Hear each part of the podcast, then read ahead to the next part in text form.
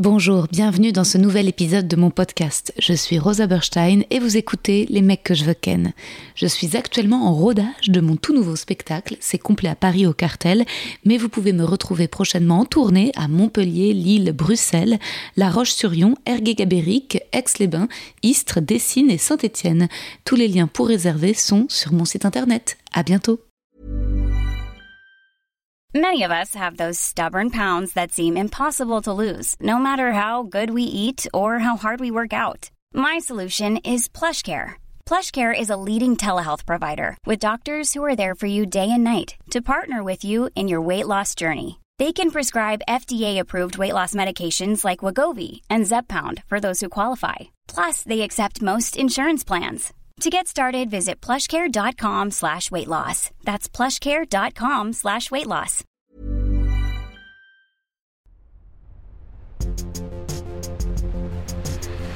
Les mecs, les mecs, les mecs que je veux ken.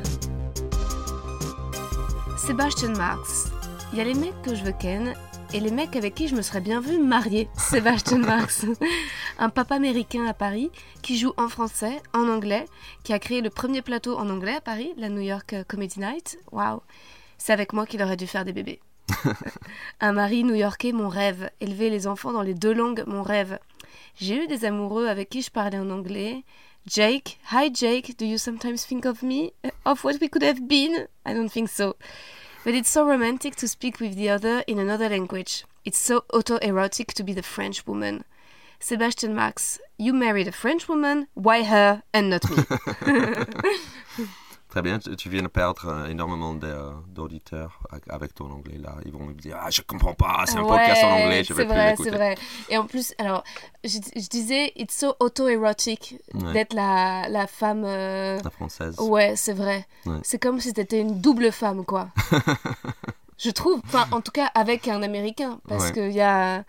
Toi, comment tu as rencontré ta, ta femme d'ailleurs? On s'est rencontrés à un mariage. Ah oui, c'est vrai. On était à le... Moi, j'étais le best man, un, un des best men. Et elle était euh, une de bridesmaid. Donc, c'est Oh, une comédie rom- cliché. romantique de merde. et et, euh, en fait, parce que moi, j'étais euh, dans le milieu du spectacle, elle aussi, Ah, les mariés nous ont demandé de d'animer, en gros, Oh. gratuitement le mariage. Et euh, donc, on s'est vu pour euh, préparer le mariage. Ah ouais, c'est un film. C'est un film. Elle un est film. comédienne aussi Oui. ouais. D'accord. Elle est comédienne, elle, donne le coup de théâtre aussi. euh, D'accord. ouais.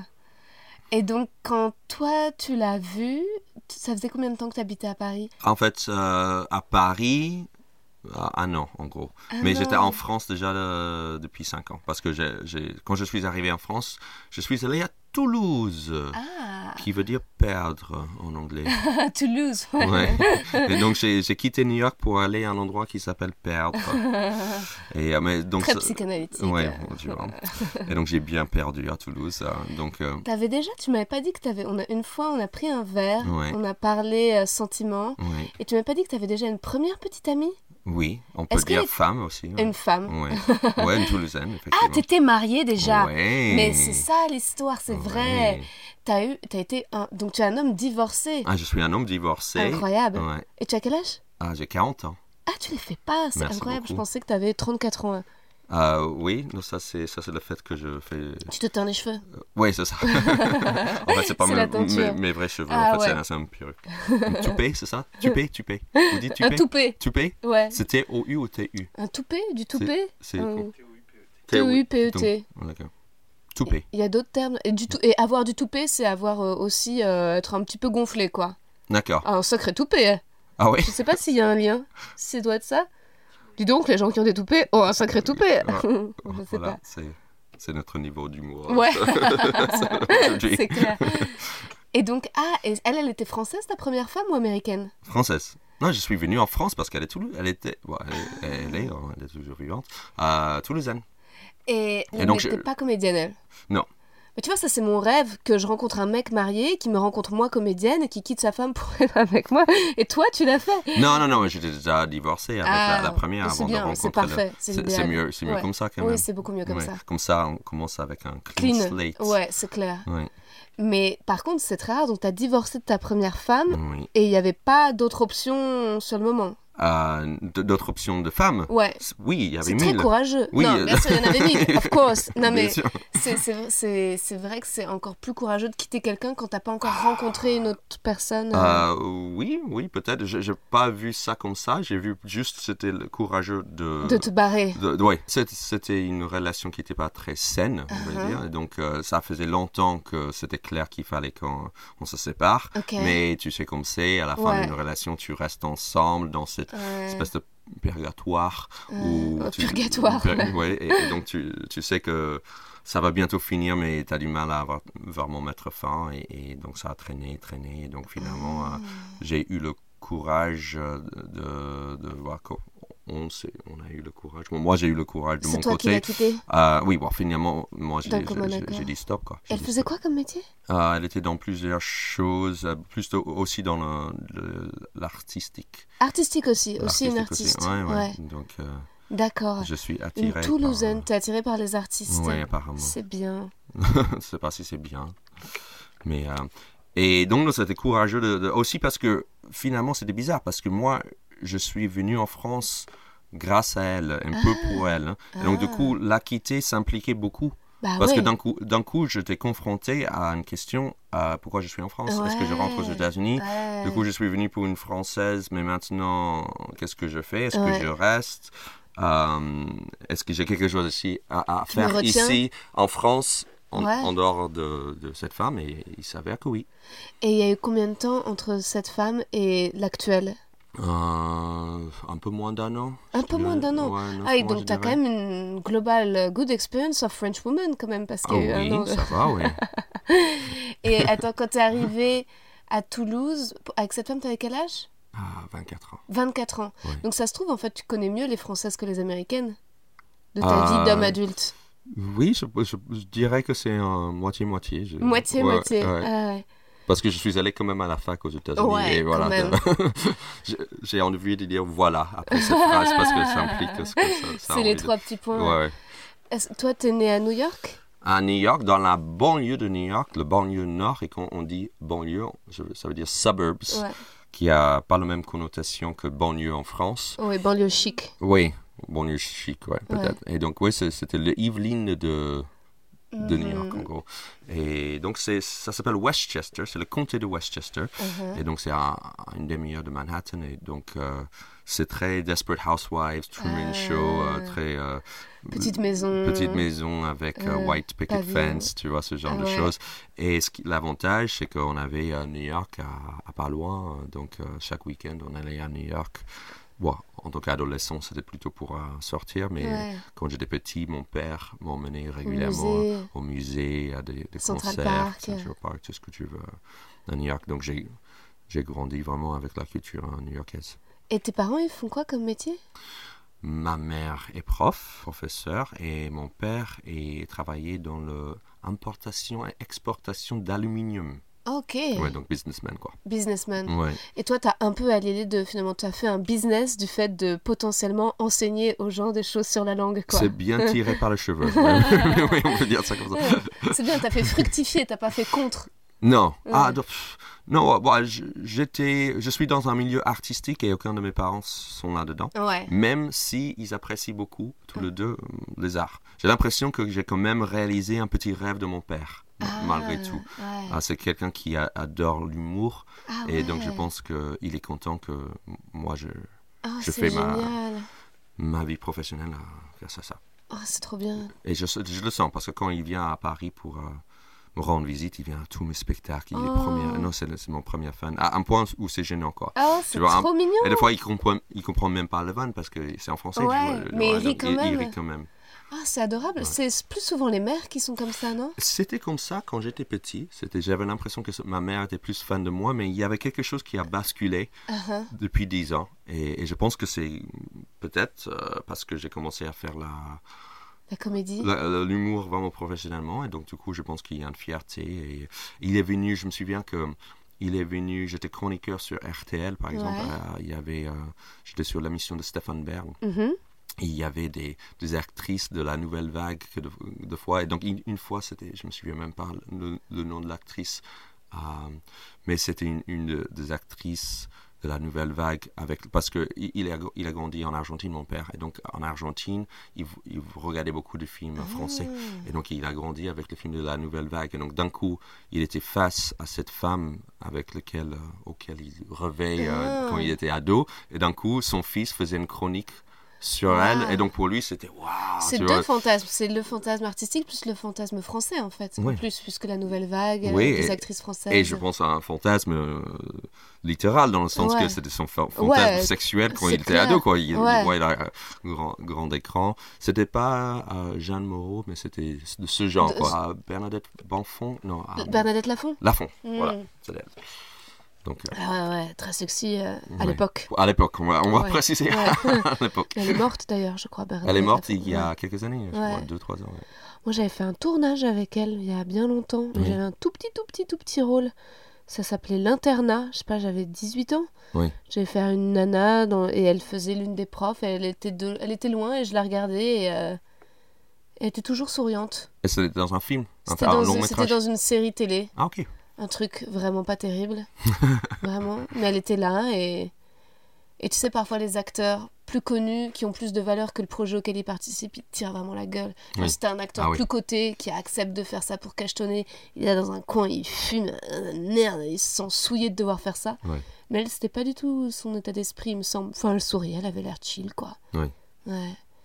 C'est trop bien. Et donc, aujourd'hui, tes deux parents sont fiers de toi? Oui, au moins c'est ce qu'ils me disent. hein. Après, si c'est vrai ou pas, C'est que moi, là, j'ai mon père qui vient voir mon nouveau spectacle samedi soir prochain. pour la première fois. Il a vu le premier et je sais pas pourquoi. euh, le premier, j'avais pas trop de complexe, mais parce qu'il l'avait vu à Avignon et parce que.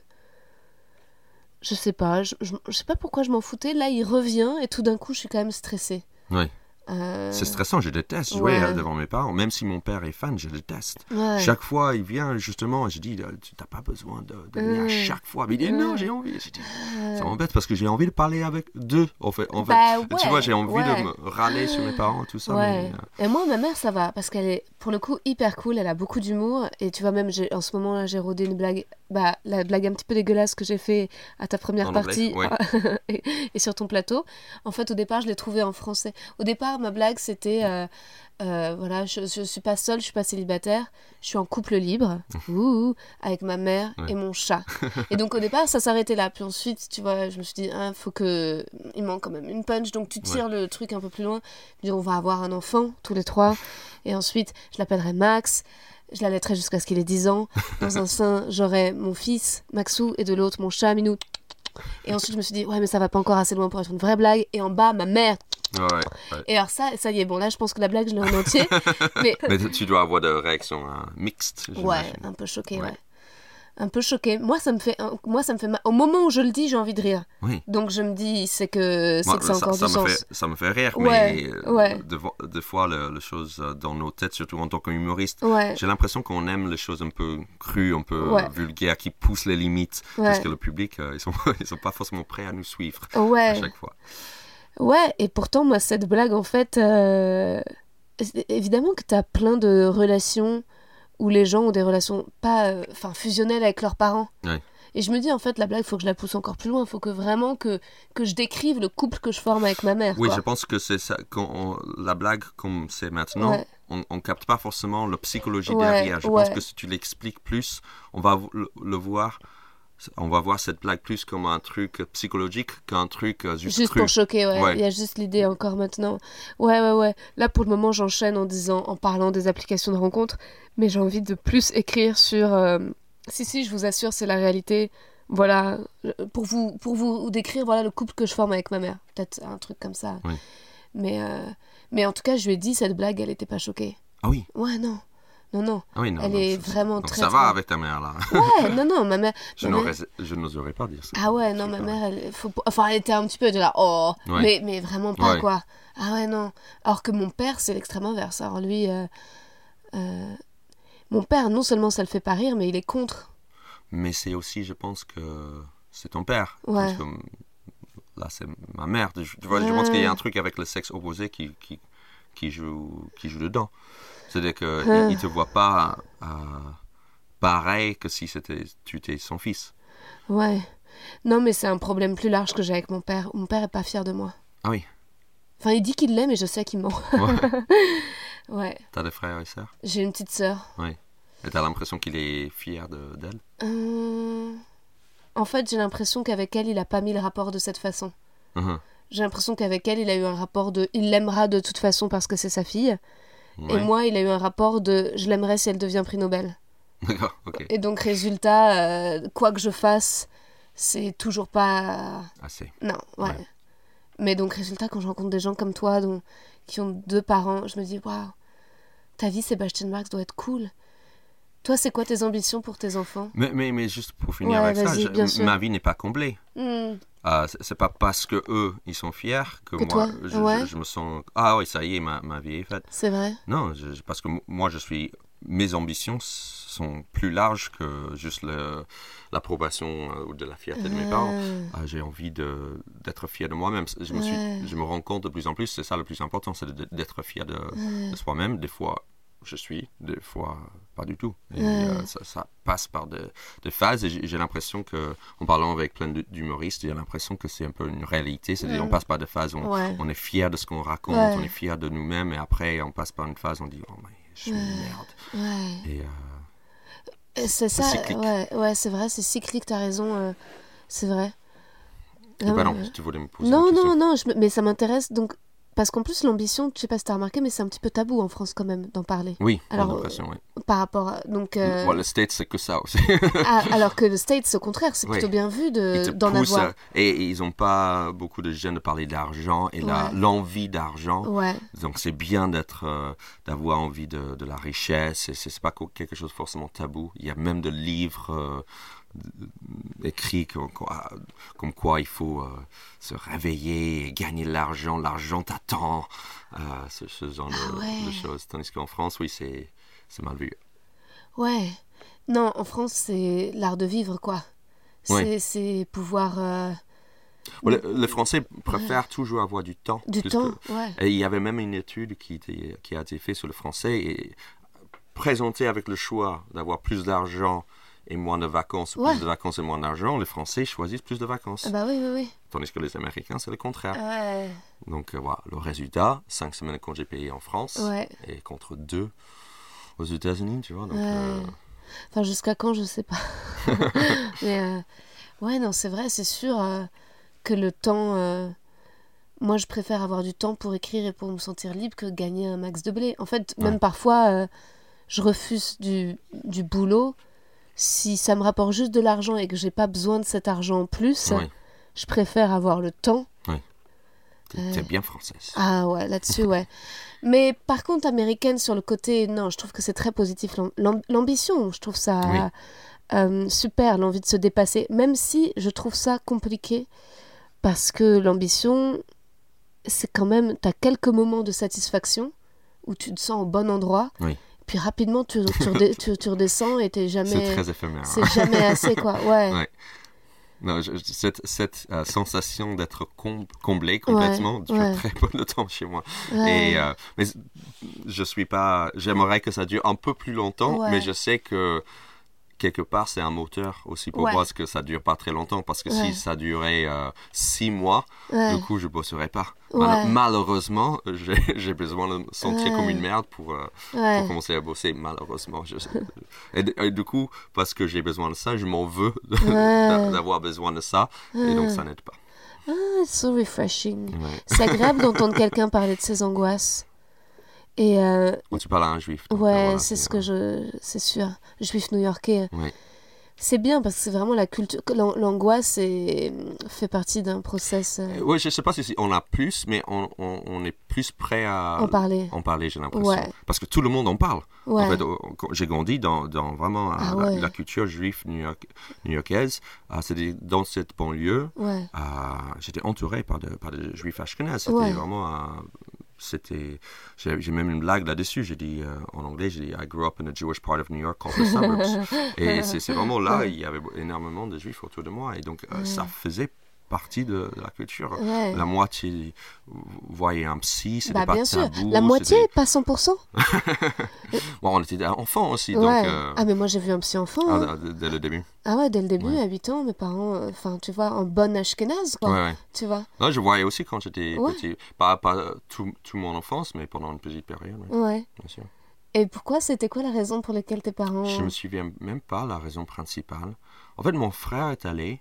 Et je ne sais pas si mes parents voulaient être euh, égalitaires avec les deux. On les voit, si, si ton frère va va aussi, il faut que Mais Je pense que c'est- c'était parce que je me réveillais la nuit euh, euh, angoissé. Uh-huh, Et night donc, euh, ouais, je ne sais Ouais. pas si c'était vraiment une ter- terreur nocturne, qui est très dur à prononcer, euh, pure, ou c'était juste.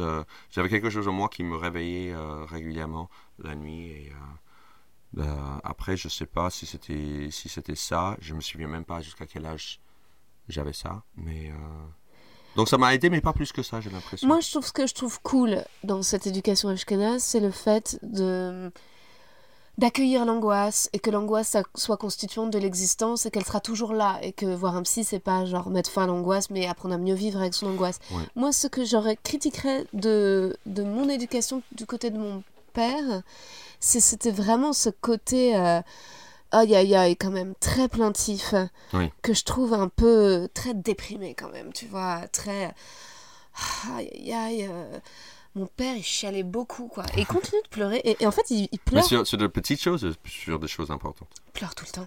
Mais il pleure quand il me voit, je sais pas, il y a un- tout, est, tout est lourd, quoi, tu vois, tout est lourd, tu vois. Déjà, pendant longtemps, en fait, et il- moi, j'ai pas connu ses parents. Les parents Ouais. de mon père sont Ouais. morts avant ma naissance, dans des circonstances assez tragiques. Euh, son Ah oui. père s'est suicidé, Ah oui. et sa mère était morte deux ans avant. Et donc, en fait, quand, quand j'étais petite, il me, montrait beau, il me parlait beaucoup d'eux, etc., Oui. ben, ok. Mais bon, pendant longtemps, il, il pleurait à chaque fois, on regardait le Roi Lion le dimanche, et puis... Il a- pleurait il littéralement. pleurait quand Mufasa, le père de Simba, meurt, tu vois. Donc littéralement, il pleurait, il pleurait, il Ouais. pleurait, puis il pleurait, puis il me regardait en pleurant pour que j'embrasse sa peine et que je la partage avec lui. Parce Ah oui. que ma petite sœur n'avait pas du tout, tu vois. Là, elle a une enfance, une adolescence totalement normale. Ouais. Et moi, j'étais la conscience de, de ce que je devais porter du chagrin de mon père, tu Ouais. vois. Et euh, Mais peut-être il te regardait justement comme l'aîné, ouais, ouais. plus responsable et plus euh, capable de ouais. Prends l'aider. ça dans ta gueule, ouais. Mais, mais résultat, et jusqu'à ce qu'à un moment, et je pense que c'était il y a quoi, il y a quelques années, mais vraiment il y a pas longtemps, quoi, c'est peut-être au bout de 25 ans que j'ai fait euh, stop. J'ai pu reparler de son père ou de sa mère en pleurant, j'ai fait stop. Et en fait, j'ai vu que c'était presque un peu. Qu'il pouvait ne pas pleurer, en fait, il pleure Ouais. pas avec tout le monde. Ouais. C'est parce que moi, je lui laissais une porte ouverte où j'acceptais qu'il pleure en face de moi. Mais c'est bien parce que finalement, tu as eu la, la conscience à 25 ans, Ouais. parce que tu es devenu adulte, et dire, ok, je peux dire, je peux mettre des limites et c'est pas normal. Mais des fois, ça prend longtemps. hein. Moi, ça m'a pris longtemps aussi de, de dire des choses à, à mes parents, notamment que, par exemple, ma mère se plaignait, se plaint toujours de, de mon père, Ah. vraiment beaucoup. Euh, elle- ils ils chamaillent euh, sou- souvent entre eux. Et euh, la différence entre eux deux, c'est que ma mère, à, à moi, mon frère, pouvait dire du mal de, de mon père. C'est-à-dire, elle, pouvait vraiment se plaindre de lui devant nous, Ouais. et comme si elle voulait gagner notre euh, approbation Ah, de, de son côté. Ouais. Euh, et après un moment, j'ai dit, bah stop, c'est mon père en fait. Ah. Tu vois, donc euh, ce que tu es en train de dire, je comprends, mais tu dis du mal de mon père. Ah. Ouais, ouais. Et donc, euh, et là, j'ai vu, c'était euh, waouh, elle Ah, n'était ouais. pas prête à ce genre de com- commentaires. et ah. j'ai senti, j'étais fier de moi-même. Je, Ouais. ça- je- je pense qu'il est sorti de moi naturellement. Hmm, Et parce que j'en avais marre de- d'entendre ma mère ouais. se plaindre de mon père. Alors qu'ils sont encore ensemble. Et ils sont. Ouais, non. Et, et- Ouais. et- et dans, dans, dans le monde de, de couples mariés, ils ont bien réussi leur mariage. Et ça Ouais. fait quoi, c'est 45 ans qu'ils ont- ils sont ensemble? Tu te rends compte? Ah, donc, pour- dans notre monde, c'est une grande réussite. Même Ouais. s'ils chamaillent, même s'il il y a des complications, ils sont ensemble. Et ils voyagent toujours ensemble. et ils- donc, euh, voilà. Mais c'est logique en même temps. Euh, moi, je pense pas qu'on soit capable d'aimer plus d'une personne à la fois, à vrai dire. Tu Donc- penses pas que c'est possible? Ah, je crois pas. Moi, je suis très, je suis pire que monogame. C'est que je pense qu'en fait, donc c'est sûr que les enfants, Tu à vie, comme des oiseaux à vie, euh, évidemment que l'amour des enfants vient forcément contrarier l'amour du couple. Oui. Moi, j'ai bien vu d'ailleurs que. Bon, C'est un autre type d'amour, quand même. Ah, ah ouais, bah tant mieux, c'est que toi, Ouais, t'es ça sûr. avec. Moi, clairement, je pense que mon père avait aussi des rapports compliqués avec moi. Parce que quand je suis née et que ma mère a commencé à me kiffer, Oui. et à se dire, genre, waouh, genre, cette meuf me plaît, genre, euh, eh bah, elle était moins attirée par mon père. Parce que je la faisais marrer, que je disais des trucs intéressants, que je faisais mon intéressante, c'est que là, genre, waouh, c'est qui cette meuf? Et donc, en fait, elle était en train de tomber amoureuse de sa fille, quoi. Et de parler, tu vois. Et, et donc, résultat. euh, bah, mon père était un peu en compète avec moi pour récupérer l'amour de ma mère que je lui avais volé, quoi. Toi, comment vous équilibrez ça avec ta femme Et et je pense gamins parce que ma femme et moi, j'ai l'impression que c'est vraiment plus le moteur de ma femme. Euh, Ouais. on met la priorité sur nous. C'est-à-dire Ouais, que le on- couple. le couple. C'est-à-dire on n'aimerait pas, et moi, j'aimerais pas reproduire ce que ma mère a fait justement Ouais. avec mon père. Ouais. J'aimerais pas. On, on fait gaffe de ne pas dire du mal de l'autre devant nos- les enfants. Ouais, ouais, ouais. Euh, oui, tu dis oui, oui, oui, comme si c'était une évi- évidence, mais c'est pas évident parce que des fois, on, a, envie de craquer. Bien sûr, Par envie exemple- de dire ah oui, ta mère t'a dit ça. Bien sûr, Oui, ou, par exemple, là, je suis euh, pas très souvent à, à la maison parce que Mm. je suis en tournée Ouais. et je sens l'envie de ma femme De de, bitcher de- de- ouais, de, Ouais. de bitcher, Eh bah, voilà. papa, il est pas là. Ouais, ouais, Ah bah, c'est maman qui se tape tout le travail. Voilà, ce genre de choses. Et, et je pense Ah. qu'elle arrive à ne pas Putain, faire ça la trop. tentation. Et donc, euh, mais j'ai l'impression qu'on résiste la plupart du temps. Et donc, ça, ça c'est, je trouve, très important.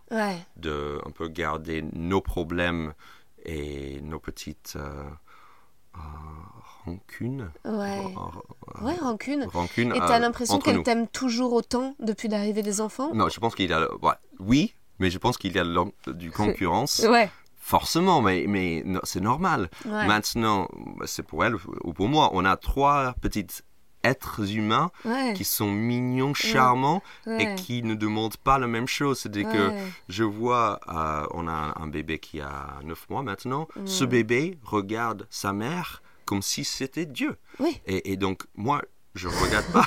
Des fois, oui, ça m'arrive, mais, mais je veux dire que je suis pas en permanent. Waouh, regarde cette femme et, et donc, clair. comment je peux faire concurrence à ça, quoi, tu vois? Et en plus, il demande pas du sexe, ce Non, petit, tu vois? Donc, moi, je suis là. Enfin, un petit peu le sein quand même. Ouais, euh, ouais, mais. C'est un peu libidineux quand même. Oui, mais c'est pas exactement Non, pareil, c'est pas exactement pareil. Ah. mais oui, ah, il y a un truc physique en plus. Donc, du oui, coup, il y a un contact physique. il y a hein. un contact physique. Donc forcément, il y a grave la concurrence maintenant. Ah. Donc il faut que, faut que j'assure. Bah, c'est clair. Donc euh, Parce qu'en fait, l'amour, c'est quand même ça. C'est quand même. Euh, euh, c'est. Enfin. c'est- L'amour, c'est comment tu veux être vu, quoi. Oui. Aussi, beaucoup. Toi, est-ce que tu cherchais une femme qui te regarde avec admiration? Je pense, je voulais un aspect de ça, c'est sûr. Ouais, ouais. Pas que, parce que ça c'est dangereux aussi. Ouais, c'est dangereux. Puis- non, mais l'admiration, c'est dur euh, à l'épreuve du temps, quoi. Ouais. Ouais, ouais, j'ai l'impression que quand tu rencontres quelqu'un, on est tous des magiciens. On a nos, nos tours qu'on aime montrer. Ouais. Mais le tour, tu vois, il y a le secret derrière. On ne sait pas comment la personne fait ce tour. Donc, Ouais. dans un premier temps, tu es ébloui par ces, ces tours. Tu vois, ah, waouh, elle fait ça, elle fait ça, mais comment elle fait? C'est magnifique. Et petit à petit, tu commences à connaître les tours. Tu commences à dire, ah, elle a fait ça, juste il y avait quelque chose, quelque chose dans sa manche. Et donc, tu commences à, voir le petit secret derrière. Ouais. Et donc, du coup, c'est difficile à toujours euh, épater l'autre. Mais c'est ça le défi, c'est ça qui est beau. Je, je trouve que chaque année, j'essaie de l'éblouir avec euh, quelque chose, soit avec des cadeaux, soit avec euh, ma personne. Mais ouais, c'est pas évident. des, des fois, c'est. Elle dit, ouais, ouais, je connais ce, ce tour-là. Et là, ça fait combien de temps que vous êtes ensemble? Ça fait 10 ans. 10 ans. Ouais. Et vous avez eu votre premier enfant? Ça faisait combien de temps que vous étiez ensemble? Euh, deux ans et demi. Ouais, c'est pas mal de ouais, c'est bien. Ouais, ouais. Oui, donc vous avez eu le temps d'avoir une période romantique. euh, ouais, la fin. Non, mais c'est ça, c'est ça qui, euh, que je suis content avec notre couple là- là-dessus, c'est que même si on peut être à fond sur nos enfants, on fait un effort toujours de garder le couple. Et quand je disais que ça venait plus de ma femme, c'est parce que ses parents étaient comme ça. Ses parents euh, étaient très, euh, ils pré- préservaient beaucoup leur couple. Uh-huh. Euh, tandis que mes parents, euh, ils, étaient, ils sont toujours en couple, donc ça va, mais euh, je trouve qu'ils faisaient deux équipes séparées et ma mère était d'un coup plus mère que femme. Mais c'est pas un truc de juif, ça aussi Tu crois je pas, sais pas, pe- peut-être. Ça, j'ai du mal à savoir, mais oui, c'est possible. Et Que- donc, Que elle- l'amour des enfants soit un truc complètement démesuré. et, euh, ouais, ouais, trop, cr- trop, quoi. j'ai Trop. j'ai vraiment l'impression que ma mère a trouvé dans, dans ses fils, en, en plus elle avait deux fils, Ouais. euh, de un type d'amour qu'elle elle recevait pas de Euh, de, De son, son mec, mari. ouais. Ouais. et, euh, et donc du coup ça change ça a dû changer leur couple certainement Ouais. et donc du coup cette idée de préserver le couple vient plus euh, de ma femme ouais. Ouais. Qu'elle est plus forte avec ce genre de choses et euh, Mais peut-être qu'aussi ça, ta femme, c'est bien un exemple de famille française euh, laïque, euh, j'imagine d'origine catholique plutôt. ouais non ils n'étaient pas quatre ouais sûrement Enfin, euh, si tu traces oui mais le- elle a grandi complètement Hmm. laïque ouais. Parce que moi, j'avais des copines à l'école, donc justement un peu de, qui, dont les parents euh, partaient souvent en week-end. euh. Moi, mes parents, on est toujours partis en vacances tous les quatre. Oui. Ils sont jamais partis sans nous. Oui. Euh, Mais c'était, euh, ouais, non, je pense que l'histoire d'amour. Après, si, quand même, ils étaient comme, en fait, ils, ils m'ont eu, ça faisait que six mois. Oui. Ma mère est tombée enceinte de moi, ça faisait six mois qu'ils étaient ensemble. Oui. Donc quand même, quand on était enfant, ils ont quand même continué jusqu'à un certain temps leur, euh, leur histoire d'amour, euh, malgré l'épreuve euh, des enfants. Mais je sais pas si c'était, je sais pas si c'était un couple, c'était une famille. Mais c'est marrant que tu dis ça comme si Hmm. d'avoir des enfants, c'est la fin. Mais, mais pas du tout. Hein. Bah j'espère. Non mais bien sûr, j'imagine pour les. Après, ouais, ça dépend des, ça dépend des cas. Non, en fait, il y a plusieurs. À mon avis, euh, je pense que. Moi, j'imagine qu'au contraire, ça se trouve, quand t'as des enfants, ça, ça- il y a encore plus d'amour parce que t'as créé un truc t'imagines, Mhm. à deux. Voilà, par exemple, je, je, je- je rensi- je le ressens avec euh, ma famille, par exemple. C'est Ouais. quand on est plus proche. Il peut y avoir de petites choses euh, quotidiennes, de merde, de, de organisation d'une journée qui est chiant, Mm. mais l'amour profond est plus fort. Ouais, ouais, c'est clair. Non, non, mais bien sûr, t'imagines, puis c'est- ça doit être quand même étonnamment mignon de voir le mélange de vos deux têtes euh, dans des têtes nouvelles. Mhm. C'est quand même euh, un dessin animé, quoi, le délire. C'est vraiment, euh, c'est trop marrant. Mais c'est... euh, Non, est-ce que parfois, donc ta femme, vous vivez dans la même maison, donc vous dormez tout le temps ensemble? Parce que moi, ça fait tellement longtemps là que j'ai pas été en couple. Ça veut pas dire que j'ai pas eu des histoires, mais bon, pas en couple. Et résultat, comme maintenant j'ai l'habitude d'être seule chez moi, Ouais. je me dis, ça y est, j'ai mes habitudes de vieille fille. Avec mon chat qui me regarde un peu comme euh, le bébé regarde Ouais, ta ouais. femme. Enfin, c'est il- déjà pas mal. Hein. Non, mais mes résultats, j'ai mes et, et je, je sais pas comment je re je repartagerai mon quotidien. euh, euh, ça veut dire que tu dors avec l'autre. Mhm. Si Euh, tu veux, hein. il y a des gens qui, ouais, qui des gens dorment dans deux lits séparés, même s'ils sont en couple, même s'ils sont amoureux, ils, ils dorment dans deux lits séparés. Ouais. Mais je parle de couples jeunes, modernes. Ouais. euh, ouais, bien sûr. Et le matin, vous vous levez à peu près à la même heure? Hiring for your small business? If you're not looking for professionals on LinkedIn, you're looking in the wrong place. That's like looking for your car keys in a fish tank. LinkedIn helps you hire professionals you can't find anywhere else, even those who aren't actively searching for a new job but might be open to the perfect role. In a given month, over 70% of LinkedIn users don't even visit other leading job sites. So start looking in the right place. With LinkedIn, you can hire professionals like a professional. Post your free job on linkedin.com/people slash people today. On est un peu obligé. Ah oui, les gamins. Ah, bah oui. Ouais, mais résultat, tant mieux, ça, ça équilibre. En fait, moi, ce que j'aimerais pas, c'est être avec un mec qui a un métier normal et qui verrait que je dors tout le temps. il serait là, mais qu'est-ce que tu fous de ta vie? Là, je suis une artiste, laisse-moi tranquille. Et tu Je suis vois, intermittente. m- m- moi, j'ai l'impression que. Ouais, mais bon, ça veut dire que toute mon énergie devrait passer à, à mentir pour faire croire à l'autre que je suis saine, tu vois. Au départ du couple, pour être là, oui, je me lève avec toi à 8 heures. Oh, regarde comme je suis normale. Oh, oh, oh, je mange un petit déjeuner sain. Puis ensuite, dès qu'il serait parti, tu vois, ça y est, je redeviendrais log dans l'appartement et je serais là devant l'ordinateur. Et tu vois, mais mais il n'y a pas de. Et puis en plus, si vous dormez tous les soirs ensemble, le problème c'est quand même le sexe, non? Il y a un moment où vous arrivez, parce que moi je me souviens, la dernière fois que j'étais en couple, en fait, mine de rien, est-ce qu'il y a un moment où j'imagine ça s'équilibre? C'est-à-dire que tu dors ensemble, tu fais pas l'amour, mais tu dis c'est pas grave, on est fatigué. Sauf que, en fait, à chaque fois que tu es dans un lit avec quelqu'un de l'autre sexe, quand même la question se pose, quoi. Par contre, t'es avec quelqu'un depuis, Depuis 10 ans. 10 ans, ouais. Je veux pas dire qu'il n'y a pas de, de, de choses sexuelles, mais on a l'habitude de dormir ensemble. Ouais. Donc ça veut pas dire que dès qu'on est dans un lit avec un membre Ouais. du sexe opposé, ça veut dire qu'on est, obligé de baiser. Ouais. Euh, là, là, après trois enfants, on, on sait très bien que des fois on est juste crevé.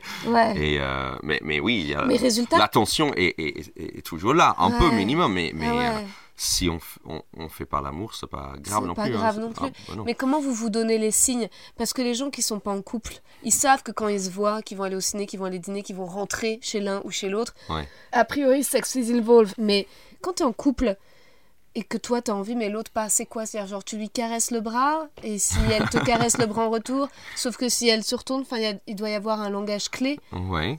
Euh, de- des fois, euh, non, c'est il y a plusieurs choses. Je pense pas qu'il y a. C'est une bonne soirée, vous sortez le week-end, vous avez bu, vous dites, Ouais, oh, ah, ça voilà. peut aider. Ouais, ça c'est Non, mais pas, pas que, je sais pas, parce qu'il y a tout type de, de façon de faire l'amour. C'est-à-dire que Ouais. des fois c'est romantique, des fois c'est Ah ouais, euh, plus animal. Et donc, ce qui est bien, c'est qu'on on garde tout le type de, Ouais. de baise. Parce que je pense que ça, c'est important aussi. Des fois, c'est. Euh. C'est quelque chose vraiment parce qu'on va sortir, ça va être une, soirée romantique. Ouais, l'anniversaire. Voilà. Ouais. voilà. La baisse La d'anniversaire. messe d'anniversaire. voilà. Ou la pipe, la pipe d'anniversaire. Euh, et et, euh, non, mais donc il y a plein de types de, de façons différentes. Après, il n'y a pas forcément une façon de, euh, de Mais demander vous ce êtes, genre. vous êtes globalement sur la même longueur d'onde. Oui, non, ou, ou des fois pas. Des, fois j'ai ouais. envie, elle n'a pas envie. et Et, des, fois- l'inverse. Ouais. Ouais, on va dire, euh, oui, c'est plus l'inverse. Mais je, C'est je- plus souvent elle qui a plus envie ou toi qui as plus envie? on, on est assez équilibré, peut-être légèrement plus moi, euh, mais, mais c'est aussi la différence entre un homme et une Hmm. femme. C'est nous, on peut aller, tu vois, on, oh, on y va. Tu Pas vois, tous les hommes, hein, Seb. Ah. Peut-être que toi, t'es très bien constitué et Donc, en bonne je- forme. euh, Voilà, donc on va dire ça comme Ouais. ça. Et euh, non, mais je trouve qu'on a une très chouette euh, vie sexuelle, en fait, Ah après ouais. 10 ans. On est, on est, assez, on est assez, assez régulier. En fait, le seul problème dans tout ça, c'est nos enfants. hein. Si on n'avait pas les enfants, on serait, Ouais. on, on serait encore mieux. Mais euh, Et en même temps, c'est comme si les enfants, ça rajoute un côté excitant dans le sens, c'est comme si quand vous faites l'amour, vous trompez vos enfants, vous êtes dans une relation adultère où vous vous cachez pour faire l'amour. C'est comme si les parents, les- nos enfants sont les parents. Ah ouais. Comme si on était ados, encore Ouais. une fois, et, et les parents sont en train de regarder un, un film ouais. en bas, donc il faut que vite, vite, vite. Ah, c'est marrant. Et les enfants t'ont déjà, vous ont déjà surpris en train de faire l'amour? Hum, euh, oui, mais Ou pas, ils sont pas- trop petits, ils ont pas compris. Oui, pas, pas dans l'acte. C'est-à-dire, on, était dans le noir, dans le pénombre, donc non, ils, ils s'en doutent de rien. Euh, Peut-être ils ont entendu des choses à la limite, Ouais. mais, mais vu, non, non, on était Ils assez... sont tout petits. Ils ont quel âge les trois Euh, non, l'aîné, si l'aîné nous a... Violette Violette, elle a 7 ans. Donc si elle nous chope Ouais, maintenant, elle oui, comprend. Elle, elle va comprendre, oui. Euh, mais le, le deuxième qui a 4 ans, je sais pas. Mais là, on fait assez gaffe. quand même. Ouais, Euh, ouais. On ferme la porte à clé. Ah, vous fermez la porte à clé. Ah bah oui. Ouais. Obligé. Ouais, s- s'ils sont dans Mais t'as vu le film, euh, mon Dieu, est-ce que t'as vu ce film? Pardon, hein, je, je c'est un peu glauque, hein, mais euh, le film de Lars von Trier avec Charlotte Gainsbourg, euh, Ah oui. genre- Antichrist. Oui, non, j'ai pas couple. vu. Ouais. Tu sais, la cette première scène du film, c'est quoi? Non. Bon, pardon, hein, je vais spoiler pour les auditeurs. C'est un couple qui fait l'amour. C'est très sensuel, très. Chez Charlotte Gainsbourg et cet acteur génial, Willem Dafoe. Ah oui. Et euh, ils font l'amour dans leur chambre. Et sauf que. euh, je l'ai vu il y a longtemps. hein, mais en gros, le bébé est dans l'autre pièce. Et hum, pendant qu'ils font l'amour, le bébé les appelle. Ils n'entendent pas le bébé. Puis le bébé arrive à grimper de son landau jusqu'à la fenêtre. Il, il meurt. Oh non. Et, bon. et résultat, ensuite, tout le film, c'est. euh, ils partent à la, à la campagne, lui et elle, lui, il est psy, Oui. et, et pour euh, faire un chemin ensemble de deuil, où c'est lui qui va la psychanalyser, elle. Ah oui. Et il y a une scène incroyable où il y a un renard qui crie Chaos dans la forêt, c'est ouf. Puis à un moment, bon, le film part clairement en ça devient un film gore à la fin. Donc c'est une, comédie. C'est- une comédie, c'est très marrant. Moi, je trouve qu'il y a des scènes, pour moi, qui sont genre juste. euh, Enfin, je trouve que c'est un excellent film, c'est brillant. Enfin, c'est que des, des cauchemars, quoi. ouais. Le film est une succession de cauchemars. Cauchemar, ouais. Et trop bien, donc tu as une vie sexuelle épanouie. Et, et justement, résultat d'être aussi épanoui sexuellement et en amour, est-ce que ça fait quand même. C'est pas contradictoire avec le stand-up? Pourquoi? Bah, j'ai l'impression que. Il faut être euh, malheureux pour faire des blagues. Un petit peu. Oui. Je- en tout cas, que, moi, je, que la pulsion d'écrire, Oui. elle vient avec un, une insatisfaction ou une. euh, Déjà, je pense pas que c'est obligé. Non, bien ça sûr. peut aider, mais c'est pas obligé. Et deuxièmement, ça veut pas dire que j'ai pas de problème. Hein. hmm. J'ai des problèmes dans la vie. Ouais, mais tu te rends compte, t'as pas de problème en amour ni de problème sexuel. Tu marches Si, plutôt non, parce- bien, t'es maintenant parce très que- reconnu dans le métier. Euh, ouais, merci, mais on peut être heureux en amour et, et- et se plaindre aussi. Ouais. Euh, Ouais. Je pense à plusieurs stand-uppers qui, qui parlent de leur femme ou qui parlent du fait d'être en couple depuis longtemps. Ouais. Et ça ne veut pas dire qu'ils Ouais. ne sont pas amoureux ou, ou Non, ils bien n'ont pas des choses à raconter. Mais quand on pense à Louis C.K., par exemple, j'ai l'impression que le moment où tout d'un coup il est devenu superstar, où tout d'un coup ses stand-up se sont mis à devenir géniaux, c'est après son divorce. Oui, non? Euh, même avant, parce qu'il commençait, déjà à se à, à plaindre se- à avant. dire que sa femme ne l'aimait pas, qu'elle le ouais. détestait, qu'il trouvait toutes les occasions pour sortir de chez lui, pour se masturber dans la rue. Bon, maintenant on sait que c'était vrai. Ouais. Mais euh, d'avoir autant souffert dans son mariage, ça lui a donné le foule d'alimenter autant son stand-up. Moi, je pense que, je pense que sa, sa frustration vient de quelque chose de plus profond que juste sa- son mariage. La Ouais. preuve, c'est que, Ouais. je pense, après le deuxième special, déjà, il était divorcé. Il y avait plein de, de- de choses à raconter. Bah oui, mais parce que Euh, c'était ça, c'était le. Parce que je pense ouais. que c'est quelqu'un aussi très angoissé, qui, ouais. qui, qui avait de manque de confiance aussi, qui avait aussi une, col- une colère à, à un, un, exprimer. ouais. et des critiques à faire sur la, la société. société. en général et notre modernité et tout ça. Donc je pense que ce truc-là, c'était plus profond que juste son mariage. Ouais, Et- ouais, et, mais tu euh, vois, tu dis angoisse et colère. Donc, quand même, comme si c'était des moteurs. mais parce que je suis, je peux Ouais. être heureux avec ma famille et ma femme, ça ne veut pas dire que j'ai pas ces sentiments. J'ai de l'angoisse, j'ai des doutes, j'ai de, de la colère et, et, euh, où je pense à d'autres humoristes qui sont très heureux en couple, Ouais. genre Jim Gaffigan, il, Ouais, il est oui, il ouais, parle de, de sa femme et de ses enfants. C'est c'est très drôle. Donc, euh, c'est vrai. Pourtant, il est vrai. très heureux en tant que papa. Il est Mais très il heureux. continue de lui se détester, de se détester dans son corps, de se détester. T'as l'impression que par exemple son rapport à l'alimentation, Jim Gaffigan, c'est Oui. éternel, quoi. Que jamais il y aura de solution à ça. Et moi j'adore en fait, euh, parce que d'un spectacle à l'autre, je retrouve le personnage de Gaffigan que j'aime, auquel je me suis attachée. Ça En fait, ça me rassure qu'il y ait des points sur lesquels il change pas, qu'il progresse pas.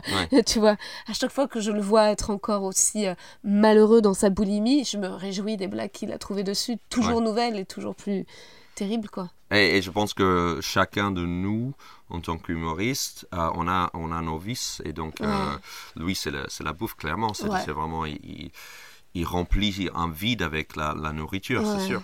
Et je, donc, je pense qu'on peut déplacer ce, ce truc, cette angoisse ailleurs, en dehors, en dehors de- du couple. Mais même en tant que mec qui est euh, dans une famille et je suis heureux, il y a beaucoup de merde. Par exemple, là, dire je vais faire à Montreux, et mon passage, pour la première fois, vraiment, je vais parler du fait d'être papa et, et j'ai du mal à gérer mes trois enfants et, Mm. et parler de trois personnalités et il y a de l'humour là-dedans. C'est-à-dire que ma fille me pose des questions hilarantes, quoi. C'est- Ah c'est- c'était- et, et donc, je pense que on- ou Jerry Seinfeld, il- il, est en couple depuis longtemps et Ouais. il, il en parle pas Mais beaucoup, mais, mais c'est autre type d'humour. C'est vrai qu'en plus, toi, ton, ton humour du, du, de ce que j'ai vu n'est quand même pas vraiment désespéré. Il y a beaucoup de légèreté, euh, de finesse, il y a beaucoup de choses sur la langue, c'est euh, assez joyful tu, euh, sur les...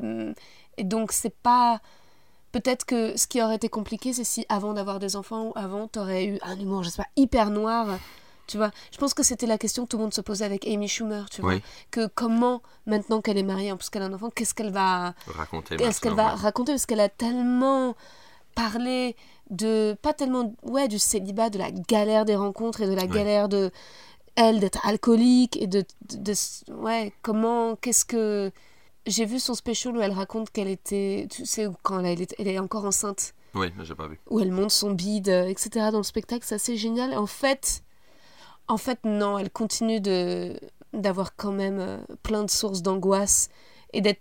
En fait, elle est dans une sincérité tellement brutale que moi je trouve dingue. Ou Ali Wong. Extraordinaire, Ali Euh, Wong. Ali Wong, qui est en couple, Ouais. dès, dès son premier special, Ouais. elle est en couple, Ouais. elle est enceinte même, et donc elle est heureuse Oui, en couple. mais c'est ça, c'est complètement différent. C'est qu'elle justement, elle s'est fait connaître en disant, euh, en donnant sa version de l'amour et du couple, en disant voilà, je comment elle a dressé un homme et qu'elle Ouais. lui a fait répondre à toutes ses exigences et, et c'est génial parce que c'est hyper marrant.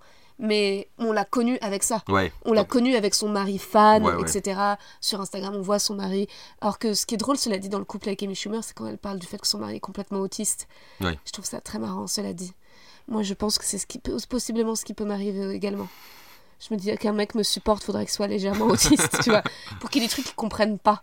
Tu vois, des accès de violence, et soit là, mais qu'est-ce qu'elle raconte? Et que moi, je suis là, c'est pas grave. Mais je pense que tu as touché à quelque chose par rapport à le stand-up et dans n'importe quel art. Une chose, c'est déjà très dur de s'établir en tant que personne, en tant que personne qui a une personnalité, mais c'est aussi dur de briser ça parce que Amy Schumer, comme tu as dit, elle, est- elle était connue pour être la célibataire Ouais. qui galère avec les hommes Ouais. et maintenant elle était confrontée à ah maintenant Ouais. Qu'est-ce que tu je suis dire? heureuse, plus ou moins heureuse dans un- une relation. Qu'est-ce que tu vas raconter maintenant? Et je pense que c'est aussi dur de se renouveler et, et trouver la, toujours des choses à dire.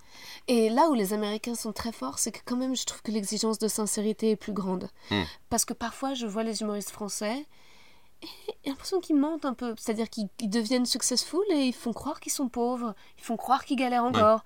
Euh, et t'as envie de dire, mais non, mais dis la vérité, enfin, c'est t'es blindé. Ouais. Tu vois, euh, Mais c'est sûr que le, les Ouais. blagues de Louis C.K. ou Chris Rock euh, et, ou Dave Chappelle, ils parlent du fait d'être riche. Ils ne le cachent sûr. pas. non. Et, et- et ils trouvent de, de super blagues là-dessus. Super blague. Ouais. Euh, Kevin Hart, que moi j'adore, tu Ouais. vois. Parce que ce que je trouve trop marrant, Kevin Hart, c'est que lui, euh, enfin, je sais pas, il y a de l'humour dans tout ce qu'il dit. Et, et, et puis surtout, lui qui raconte le fait maintenant d'être un nouveau riche et qui compare les amis pauvres de la, où il a grandi avec le comportement de son fils qui limite comme étant un trou du qui parle comme ça, tu vois.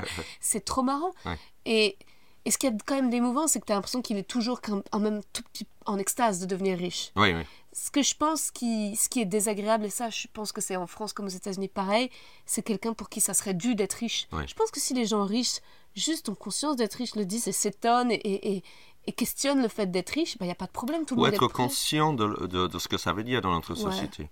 Euh, je, pense que, je pense à une blague de Chris Rock où il dit que maintenant j'ai du fric et maintenant j'ai un manoir Ouais. à côté de Jay-Z. Euh, tu vois, le me- un des meilleurs rappeurs de ce- ce- cette époque. Moi, je suis un des stand-up le plus, euh, avec le plus de succès. Et à côté de nous, c'est un dentiste blanc. Pas le meilleur dentiste du monde, mais juste un dentiste. Euh. Tu vois, donc il a Ah, utilisé bon. sa richesse de montrer que un noir Ouais. doit se battre Pour arriver pour arriver, tandis Ouais. qu'un un blanc, juste, il a besoin d'être un dentiste comme les autres. Et Ah. là, il a utilisé sa, sa richesse pour montrer où c'est situé dans notre société. Et ça, c'était très fort. Ouais, ouais, ouais, c'est clair. Oui, c'est comme Hélène DeGeneres quand elle fait son spectacle Relatable. En fait, elle fait tout son spectacle sur le fait de est-ce que vous pouvez vous identifier au problème que j'ai, mais en parlant euh, de ça, quoi. Oui. Ça, je trouve ça assez cool. Et pour revenir à ce que tu as dit, donc là, tu parlais de d'amour, mais on peut le, le transposer aussi sur la richesse. Ouais. C'est pas parce que tu as de l'argent maintenant, c'est une carrière qui marche, Ouais. que tu n'as pas de choses à dire ou de tu n'as pas le droit de se plaindre. Il y a toujours des choses à dire, j'ai l'impression. Il faut trouver, il faut se renouveler, il faut euh, trouver ces choses. Mais, euh, mais là, euh, oui. Donc, je pense que tu dois creuser peut-être un peu plus et Ouais. voir d'où vient cette angoisse. Euh, par exemple, Louis n'a pas un problème d'argent, mais il, quand même, il arrive à parler de ses, Oui. ses problèmes. Quoi. Oui, Bon, non, là, aujourd'hui, Louis a d'autres Ouais, problèmes. d'autres problèmes. Mais c'est vrai que toi, en plus, tu l'as rencontré. Oui, plusieurs fois même. Ouais, J'ai présenté la soirée quand il était à Paris. Waouh. Et il était sympathique? Il était sympa avec moi, c'est sûr. oui. Mais, mais j'ai vu euh, le côté angoisse, de, an- Ouais. angoissé. Il était. euh, je, je voyais que il n'était pas non plus. Il était un peu euh, sur le réserve. Ouais. Par exemple, on a fait un after après le, le plateau. Et euh, il était dans son coin, un peu comme n'importe qui, qui connaît personne, qui est timide, tu vois. Mais tu dis, mais c'est pas possible, c'est Louis C.K. Mais ben non, tu vois, il- comme tout le monde, il a des problèmes avec le, le monde social et, euh, et voilà, donc c'était c'était intéressant de voir ça. Et donc, mais du coup, j'ai compris un peu mieux. J'ai dit, bah oui, bah oui, c'est c'est un humoriste et Ouais. il trouve son ins- inspiration grâce à ses, ses co- son côté névrosé. Et, en fait, moi, je- je- j'ai j'ai voulu faire du stand-up euh, avec Louis C.K. quoi. Clairement, c'était Ouais. quand j'ai découvert la série Louis. Ouais. Mais comme plein de gens, je pense qu'il y a eu Mm. un truc de ça. Ouais, ça a changé ma vie. Puis ensuite, quand j'ai découvert ces specials, je me suis dit oh mon dieu. To- Toi, le stand-up, qui est-ce qui a influencé cet amour pour le stand-up? Euh, ouais, j'ai regardé le stand-up très tôt parce que j'étais euh, petit aux États-Unis et donc Ouais. je me souviens que je regardais beaucoup Comedy Central, mais Ouais. Comedy Central, euh, ça date maintenant d'il y a 25-30 ans Le maintenant. SNL aussi. Euh, SNL, donc on, gra- on- aux États-Unis, on grandit avec beaucoup de, de stand-up et de, du, de comédie. C'est beaucoup plus. euh, ça fait partie de notre entertainment partout aux États-Unis. Ah. Parce qu'en France, je trouve qu'il faut faire un effort de regarder de l'humour. Aujourd'hui, avec YouTube, ça va mieux. Ouais. On, peut, on a meilleur accès à l'humour, mais déjà. euh, euh, par exemple, c'est tout con, mais tout ce qui est award show comme le Ouais, Oscars, le Emmy, c'est souvent présenté par un humoriste, tandis qu'en. France, ce n'était pas forcément le cas il y a ouais. 20 ans. Non.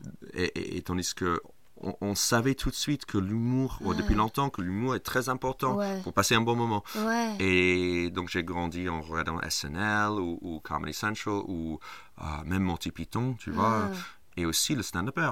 Euh, C'est-à-dire que j'avais accès à, à un spectacle de Bill Cosby, je suis désolé de le dire, mais son, son special de- de- des années 80, je pense qu'il est sorti en 83, qui s'appelle Bill Cosby Himself, Mhm. Qui est un peu son special, euh, son heure euh, phare. Ouais. Et avec ce special-là, il a eu la série juste après Ouais. parce qu'il parle de ses enfants, il parle de, de sa vie euh, en couple et, et sa, sa vie tout court. Et c'est très bien fait, il joue très bien. Aussi, un autre influence, c'était George Carlin, euh, que j'ai regardé assez petit. D'ailleurs, ça m'étonne que mes parents m'ont laissé regarder un peu. Mais en même temps, il, il rigolait à côté de moi. Ouais. Donc, George Carlin, qui était quelqu'un qui qui mettait en question beaucoup de choses de la société, ouais. beaucoup de choses sur le langage et notre euh, hypocrisie avec le langage. Tu vois, on, aime dire que quelqu'un a décédé, on n'aime pas dire le mot il est mort, donc on dit il est Ouais. décédé. Donc euh, ce genre de, de hypocrisie, il, il- est très fort pour ce genre de choses. Et donc tous ces gens-là étaient une influence. Après, plus tard, c'était euh, des gens comme Louis ou des gens comme euh, ouais, Seinfeld aussi, et, euh, Woody Allen aussi, son stand- Ouais. son stand-up. je sais Oh, pas ouais. si tu as... Mais je ne l'ai pas trouvé. J'ai cherché partout. C'est que en audio. Ah, audio, mais Audio. j'ai pas trouvé sur Spotify. Il faudrait que. Je, je vais te l'envoyer. Ah, son, son audio Ouais. euh, de stand-up qu'il a fait dans les années Il paraît 60. que c'est culte. C'est super, c'est Ah ouais. très très drôle. Mais est-ce que tu crois pas que aussi les Américains sont vachement plus dans l'émotion que les Français? Non. Non? Dans quel sens? Je sais pas si c'est lié à la sincérité ou sans fait. J'ai l'impression que parfois, euh, dans la parole, dans la prise de parole, c'est pas que les Américains sont plus courageux à, à faire rire ou à... C'est juste qu'il y a un petit peu moins de pudeur. Ils sont peut-être un peu moins cartésiens, un peu moins dans leur tête, dans l'analyse. Euh, donc, résultat, tu vas avoir tous ces trucs de groupe de parole, de, de parler du fait que tu es alcoolique, ou de, ou de trouver à chaque fois, les Américains trouvent des nouvelles maladies sur lesquelles il faut se réunir pour parler, tu Ouais, vois. ouais. C'était Love Addict, tu vois, addict Ouais. de l'amour. et ben à Los Angeles, il va y avoir des groupes de gens qui pensent qu'ils sont dépendants à l'amour, qui vont se réunir. Moi, j'adorerais aller à des groupes de parole, tu vois. Mais sauf que si je dis ça à Paris, tout le monde me dit... euh, non, euh, t'es folle, tu vois, mais juste euh, Ouais. t'es folle, tu vois. Alors que non, en Californie, t'es pas folle, c'est Ouais. juste faut que t'ailles t'exprimer à propos de ça, Ouais. tu vois. Donc il y a ce truc de, de parler et. Je pense que ça, c'est la culture de communauté en général. Je pense qu'on aime, euh, parce qu'il manque ça chez no- dans notre gouvernement. Du coup, on sait qu'on est un peu. euh, c'est à nous de le faire nous-mêmes en tant que citoyens. Et donc, on se, on se réunit. Euh, pour créer des, des- des groupes et donc Ouais. euh, de soutien parce qu'on sait que c'est pas le gouvernement qui va, va, va le faire à notre place. Ouais, c'est intéressant. Et je pense que c'est plus cette culture-là, plus que la culture qu'on est plus ouvert. parce que malgré tout, ces, ces réunions sont secrètes, tu vois. C'est euh. Alcoholics Anonymous, c'est secret. Tu, dis, tu racontes pas forcément ça à tout le monde non plus, tu vois. Euh, Non, mais par exemple, moi je mais sais. ça existe, ouais. Tu vois, même sur le, euh, le mec qui faisait l'interview de l'acteur studio. Oui. En fait, moi, j'ai regardé pratiquement toutes les vidéos euh, parce que je suis comédienne à la base. Et souvent, en fait, quand je doutais, moi, eh ben, ma manière de me consoler, c'était d'aller écouter les acteurs américains qui venaient dans ces interviews et qui Oui. parlaient du travail, de leurs galères, qui parlaient de leurs propres incertitudes. Oui. Et j'avais l'impression qu'en fait, le le seul moyen que moi j'avais de me rassurer, c'était d'entendre les Américains parler. Et je voyais pas ça en France. Mm. Les interviews, déjà, il y en avait moins. C'était beaucoup plus des, allez, des plateaux où on va être beaucoup dans la vanne, dans la moquerie, mais pas tellement sincère. Oui. Et, et puis, ou alors, euh, ou alors on va mentir. Beaucoup, tellement d'acteurs français, la mode, c'est-à-dire tout m'est arrivé par hasard, j'ai Ouais. pas travaillé, je voulais pas faire ça. Encore maintenant, tu vois, les acteurs disent Ah non, moi j'aurais juste voulu tailler du bois, euh, etc. je déteste le spotlight, ça m'intéresse pas la fame, etc. Tellement, tellement d'hypocrisie, tellement peu de Ouais. paroles par rapport au désir. Moi, un- un- notamment, un interview qui m'a marqué, c'est celui de l'actrice australienne euh, de- du film de David Lynch. Laura Dern? Non, pas Laura Dern, euh, qui a mis avec Nicole Kidman, la blonde Naomi Watts. Naomi Watts, ouais, ouais. Naomi Watts, Elle est australienne. dans, elle est australienne, Dans, dans son interview- Mulholland Drive. dans Mulholland Drive. Quand elle va à The Inside the Actor Studio, Ouais. elle parle de tous les moments où elle a voulu arrêter. Qu'est-ce qui, et, et qui finalement elle restait aux États-Unis parce qu'il y avait le soutien de Nicole Kidman qui lui disait tiens bon reste encore un peu jusqu'au moment où il y a un Mulholland Drive qui l'a fait exploser Oui. et je crois qu'à un moment, je sais plus si c'est dans cette interview, mais elle pleure, ou souvent en tout cas, tu vois, ça peut arriver de voir les Américains pleurer dans des. Hmm. Alors qu'en France, si tu fais une vidéo où tu pleures, enfin, ça va devenir la honte, tout le monde va se partager. Ouais. Tu passes pour l'hystérique de base. Je pense qu'il y a une, une question de fierté chez les Français Ouais. euh, et aussi je pense que les Français critiquent, c'est Ouais. connu et je pense que la pire chose en France c'est- d'avoir les gens qui, qui se moquent de toi et je pense que c'est quelque chose qui vient de, de l'enfance, j'ai l'impression que euh, y a ce- cette euh, même, même dans, dans la classe il y a la prof qui parle et, et tu peux pas faire une erreur si tu dis une bêtise tout le monde va rire Ouais. et même La prof, même la prof peut te ridic- ridiculiser, tandis qu'aux États-Unis, ça se fait pas du tout, tu vois. Ouais. Et euh, au contraire, il n'y a pas de questions bêtes, on dit ça souvent. Ouais. Aux États-Unis, tu vois, il, il vaut mieux poser une question bête que de ne pas poser de questions, tandis qu'en. France, j'ai pas l'impression Il que faut c'est. jamais avoir l'air bête. Ouais, ouais. Ouais, ouais. Et, et, euh, je pense que c'est cette mentalité qui fait la différence. Euh, un peu dans le sens que, du coup, quelqu'un est prêt à être ridicule aux États-Unis ou pleurer ou être euh, dans la blague. Par exemple, tu parlais de Ellen DeGeneres. Il y a plein d'actrices belles. De, de- de man- mannequins qui vont sur cette émission et, et font des choses ridicules Ouais, ouais, où elles, elles vont jouer un jeu où leur bouche est dégueulasse et choses comme ça. Parce que c'est drôle. Et donc il y a. Ouais, ouais, non, non, mais c'est vrai, c'est c'est vrai que... je- Après, en France, je me demande si ça vient pas aussi de, du XVIIe siècle, de Versailles, de... Justement, il y a eu un Ah, film qui a été fait ridicule sur... euh, sur le fait de qui est-ce qui va être banni de la cour parce que tel comportement euh, ne rentre pas dans les codes. De toute façon, même depuis le Moyen Âge, tu as des codes de conduite, tu as des codes de Mm. comportement, tu as des... Donc, et puis en plus, as des... en France, tu as les rapports de classe aussi, Ouais. qui sont beaucoup plus forts qu'aux États-Unis. Donc en effet, si tu parles comme ça ou si tu dis ça, voilà, tout, mais en anglais, tout est, correspond à ton milieu social, là où tu as grandi. Alors qu'aux États-Unis, tu as une espèce de you généralisé, où en effet, euh, c'est plus commun, quoi. Donc Mm. en effet, c'est pas. Bon, on n'a pas le- lourdeur de, de tout ce qui est monarchie derrière. C'est un nouveau pays, malgré tout. Ouais. Il y a moins cette, cette idée de classe, c'est sûr. Mais c'est génial. Moi, j'adore les États-Unis. Moi, je... tout ce que j'ai réussi à accomplir dans ma vie, ça vient un petit peu de d'essayer de, de, de- de- Non, mais je te jure, le premier. D'imiter les Américains. Le, le, le premier court métrage que j'ai réalisé, en fait, et parce que tu vois, je, je voulais réaliser des films, mais en fait, en France, on m'a dit, bah alors tente la Fémis. C'est-à-dire Ouais. que si tu veux, si t'as la velléité. Et donc, moi, bon, bah, je m'étais dit, ah ouais, mais tenter le concours de la Fémis, bon, je sais pas, non. Donc, je m'étais dit, non, je vais pas réaliser de court-métrage parce que j'ai pas fait la Fémis, donc je suis pas légitime pour réaliser Ouais. un court-métrage. Et en fait, j'ai fait un stage d'écriture avec des Américains, et c'est vraiment eux, leur façon de dire, go girl, et it's going to be amazing. et tu vois, et même si après les Français sont là, ouais, mais c'est faux, c'est hypocrite, c'est de la merde. Non, moi, c'est ça qui m'a permis de le faire. C'est ce qui m'a permis de le faire, c'est le côté vas-y, quoi, vas-y, euh, euh, fais de la merde en fait, fais-le, fais-le. Ouais, c'est euh, obligé de faire ouais, la merde. ça sera pas grave, mais fais-le quand même. Et résultat, euh, et, c'est- et, euh, et au final, c'était pas de la merde, mais, mais c'est quand même grâce à ces rencontres-là et ce côté genuine mais nécessaire, quoi. Mais je, voudrais juste préciser quand même, parce que je suis américain, j'ai grandi avec cette, cette culture-là.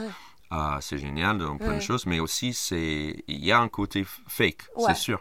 Et, Ouais. et ce qui m'a fait du bien en venant en France, c'est Ouais. que je, je trouvais qu'il y avait plus une sincérité et cette côté très cérébral me faisait du bien au contraire quand oui. je suis arrivé. Parce que aux États-Unis, au contraire, le risque c'est que tout est un peu, Fou.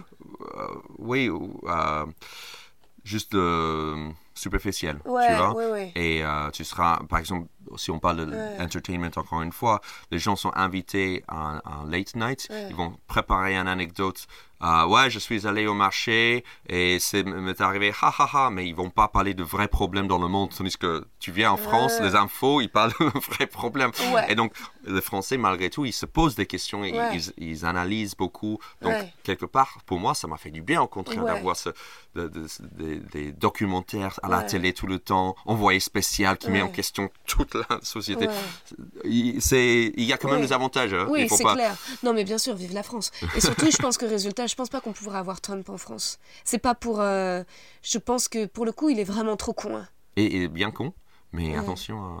mais en fait, le, le système français euh, politique est fait, en, est fait pour qu'il n'y ait pas quelqu'un extrême. Le Ouais. fait qu'il y a deux tours, du coup, s'il y a quelqu'un extrémiste, droite ou gauche, Ouais. forcément, deuxième tour, les gens vont voter pour l'autre. Ouais, tu vois ce que je veux dire? Donc ça fait en sorte qu'il y a, il peut pas vraiment avoir quelqu'un trop d'extrême. Tu vois ce que je veux dire? Tandis qu'aux États-Unis, c'est une fois, donc tu peux faire un coup de folie et, et- Ouais. et voter pour un- un- quelqu'un extrême. Mais non, mais ça, c'est ce qui est rassurant avec les Français. C'est, je pense, le côté justement intellect cartésien font que je pense pas qu'on aurait pu. Il y a un clown pareil, tu vois. Ouais. C'est ça. C'est vraiment. Ouais, J'espère que non. je pense, je pense pas. Mais bon, après, il y a plein de. Il y a plein de- Ce qui est bien, ça, ça mélange des cultures. Attends, bon, c'est passé tellement vite euh, que résultat, euh, il faut que je te pose des petites, des petites questions de fin. Des petites questions de fin. Donc, la ville dans laquelle tu aimerais vivre? San Francisco. Ah ouais. Ouais. Donc, Mais c'est. c'est trop cher. Ouais, c'est clair. Trop cher. Ouais. Non, mais c'est c'est une ville euh, magnifique. Ouais, il, y a, il y a des problèmes là-bas aussi, mais euh, non, esthétiquement, j'adore. C'est mignon, c'est charmant, il y a de tout. Et, euh, mais en même temps, je trouve que les gens, la mentalité californienne peut m'agacer aussi Ouais, un moment. En ouais. cas, new-yorkais, il y a vraiment trop un côté premier degré, un peu peace and love, trop premier degré. J'ai passé un été là-bas et ça m'a agacé. Mais la ville en, elle-même est magnifique. Les smoothies. Le smoothie. Incroyable. Ouais. Et euh, d'accord. Le Tex-Mex. C'est quoi le Tex-Mex? La bouffe, euh, le burrito, c'est tout Ah ça. ouais, ouais, la nourriture Ouais. mexicaine, incroyable. Les brunchs, les crêpes, les pancakes. Oh, on, peut parler, on Ouais. peut faire juste un podcast sur la cuisine de bobo américain. C'est clair, c'est trop bon, c'est trop bon. La dernière fois que tu as eu un rapport sexuel? Il y a 48 heures, je crois. 48 heures, waouh C'est beaucoup ou c'est pas beaucoup C'est génial, non, c'est très récent. C'est la réponse la plus sincère, je crois qu'on a eu jusqu'à présent. Chaque Plus fois, les- sincère ou plus récent Euh, plus sincère, les- la- je crois que jusqu'à présent, les mecs n'ont pas voulu me répondre à cette question. Ah bon? Ouais. D'accord. C'est que ça Mais- devait être plus longtemps que ça. en Mais fait. je suis le, le premier qui est en couple euh, qui- Euh, qui est non, chez toi? non, mais il y a d'autres en couple, mais ils étaient plus, plus timides. Ah, ok, Ils n'osaient pas dire. Ou alors, Ouais. à mon avis, ça faisait plus longtemps qu'ils n'avaient pas eu de rapport. d'accord. Ouais, Et donc, résultat, ils n'osaient pas. Ouais. Ou alors, peut-être qu'il y a vraiment des pervers que j'ai invités qui étaient là-bas il y a deux heures avec une meuf dans la rue, et ça, ils n'ont pas voulu le partager avec moi. D'accord. La qualité que tu préfères chez les gens? C'est cliché, mais le sens de l'humour. oui. Ouais, sans de l'humour. Par exemple, là, là j'étais dans l'Apple Store tout à l'heure. Mhm. Dans l'Apple Store. Et, et, euh, il y avait un vendeur et je suis allé vers lui et et j'ai dit Est-ce est-ce que vous vendez des ordinateurs ici? Et pas de rien, pas complètement premier degré. tu vois. Et, et là, je, je dis tout de suite Ouais, il va m'aider, mais c'est tout. Quoi. Tu- Ouais, ouais. Peut-être c'était con, peut-être peut c'était con, Non, c'est- con, mais, tu rigoles. mais, mais je, je pensais que c'était juste un petit truc Ouais, de connivence. pour sortir de son Ouais. train-train, tu vois. C'est clair. De- de- de- mais bon, mais bon. Où est-ce que. Où est-ce que tu te vois dans 10 ans? Physiquement, géographiquement parlant ou, ou Ou plutôt en termes de carrière De carrière.